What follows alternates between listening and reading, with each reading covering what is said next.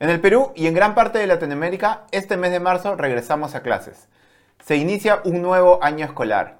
Y aunque hubiéramos querido que sea de manera presencial, todavía tenemos algunos meses que vamos a tener que seguir haciéndolo de manera virtual. Sabemos que como todos los años vas a darlo todo por tus estudiantes, pero también es importante para tus estudiantes y para ti que tú también estés pendiente de cómo cuidarte. Como maestro, maestra, es muy importante cuidarte.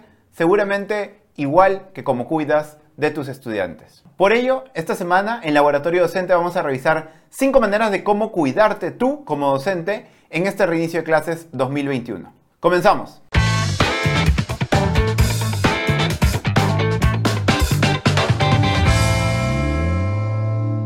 Ya tenemos prácticamente un año trabajando con nuestros estudiantes de manera virtual. En ese sentido, la primera recomendación que te queremos dar es que aceptes las limitaciones. Aceptar las limitaciones significa soltar de una vez por todas esta nostalgia de lo presencial.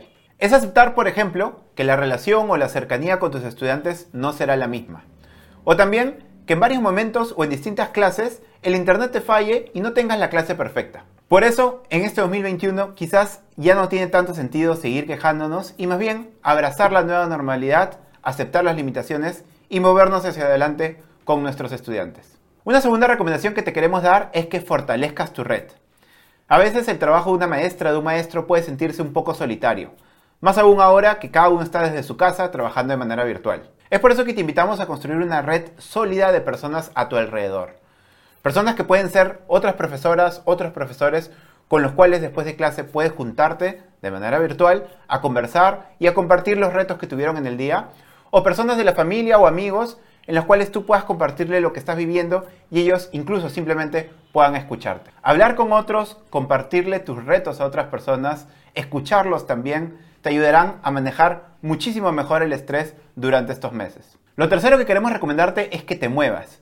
Quizás todos los días por la mañana o por la noche, o ni bien tengas un espacio entre clase y clase, te invitamos a hacer algún tipo de actividad física. Cuando uno está en movimiento, la sangre se mueve por todo el cuerpo, oxigena todo tu cuerpo, lo cual te ayuda a reducir el estrés y mejorar muchísimo tu estado de ánimo. Así que ni bien tengas un tiempo, ponte en movimiento, muévete. Mejor aún si tienes la oportunidad y puedes hacerlo al aire libre. La cuarta recomendación que queremos darte es que incluyas dentro de tus prioridades dormir bien. Está comprobado científicamente que mientras menos duermes, más estrés tienes al día siguiente y mientras más estrés tienes, menos duermes y te envuelves en este ciclo vicioso en el cual al final del día, al final de los meses, terminas con muy poca energía. Por eso que, aunque suene obvio, te recomendamos que dentro de tus prioridades, dentro de tu plan, pongas el dormir bien. Al dormir bien, tu trabajo al día siguiente será muchísimo más productivo y con un mucho mejor estado de ánimo. Por último, ya que vas a estar horas de horas frente a la computadora, justamente te recomendamos que tengas momentos en los cuales te alejes de las pantallas. Te invitamos a separar momentos en el día en el cual estés alejado o alejada de las pantallas. En ese tiempo sin pantallas te invitamos a jugar con tus hijos, con tus hijas, escuchar música, leer un libro en físico o quizás tomarte un tiempo para salir y caminar en la calle al aire libre.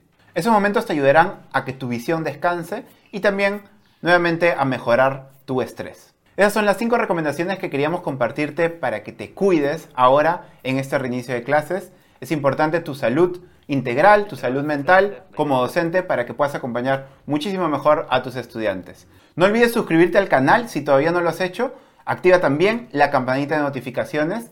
Y si nos ves desde Facebook, Instagram o TikTok, no olvides también darle like a la página de Centro ABP. Deseamos lo mejor en esta primera semana de clases. Disfruta el regreso, disfruta a tus estudiantes y nos vemos la próxima semana. Cuídate mucho. Chao.